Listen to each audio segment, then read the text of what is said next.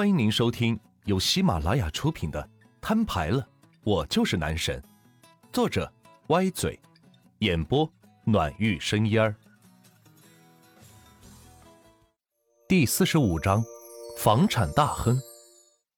于是通过渠道约见了魔都市的三位地产大亨，分别是众享置业的孙林峰、万大置业的王建房、恒运置业的许佳琪。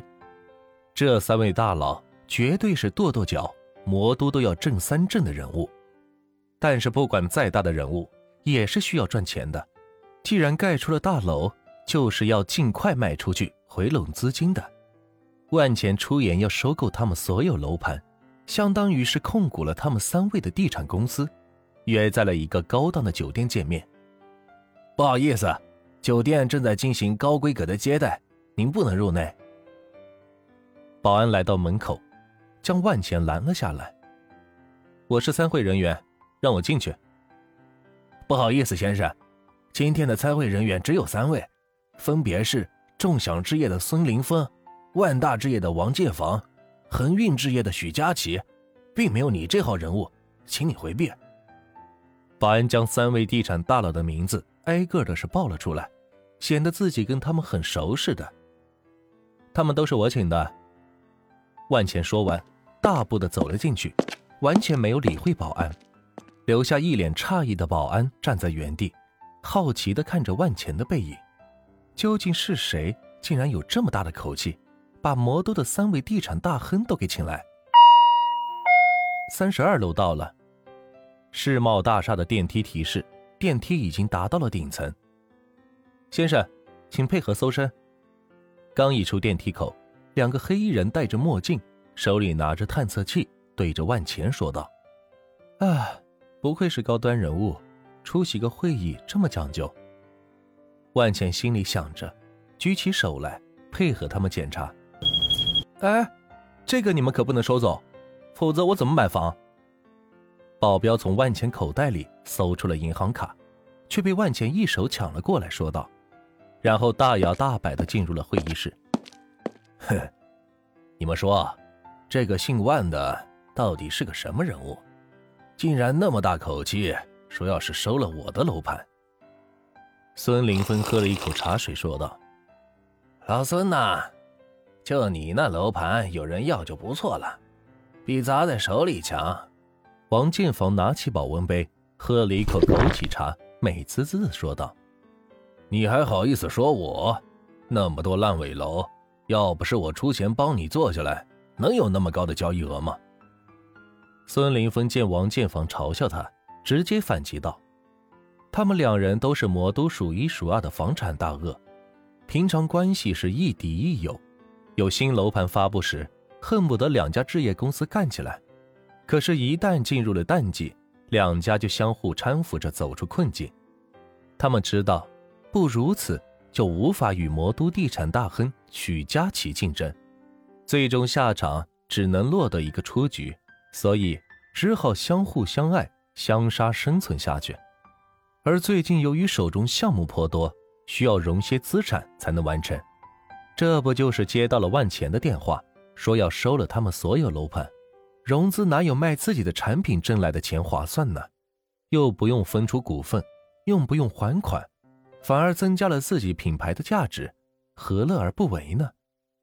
许佳琪倒是坐在一旁，冷漠地看着二人。他倒不认为万钱能收购了自己的房产。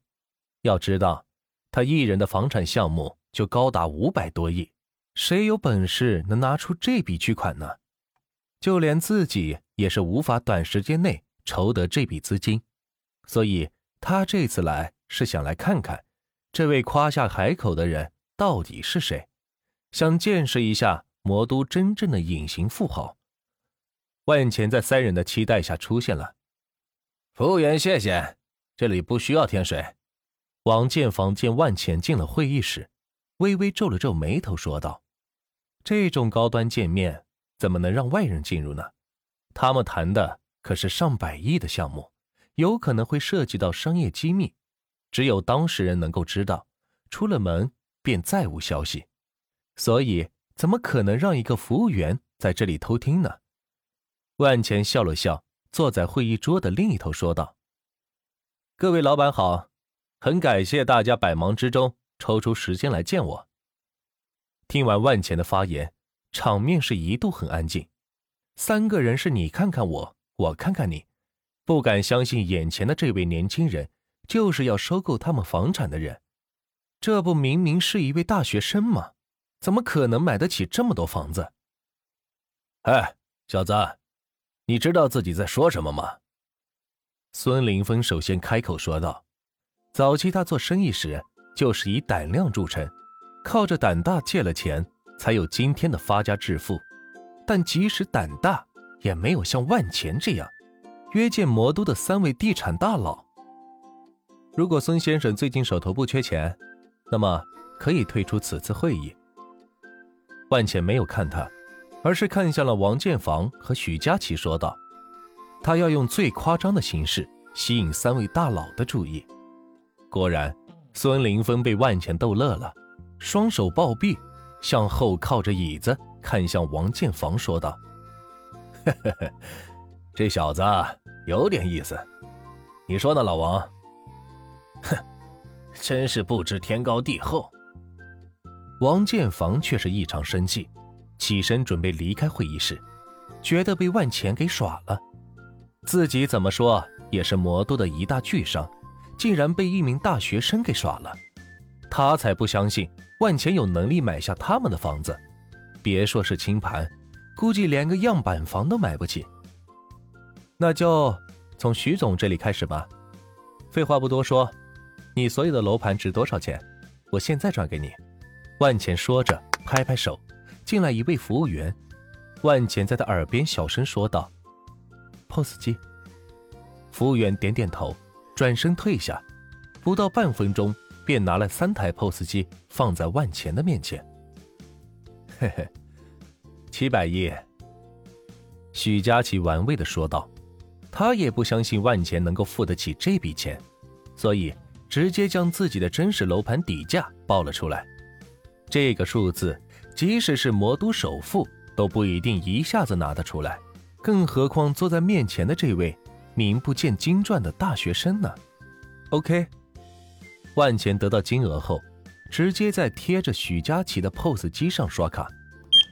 七月二十一日十一点十七分，系统转账转出九十五亿九千五百八十三万一千四百元，可用余额零元。七月二十一日十一点十八分，系统转账转入一千亿元，可用余额一千亿元。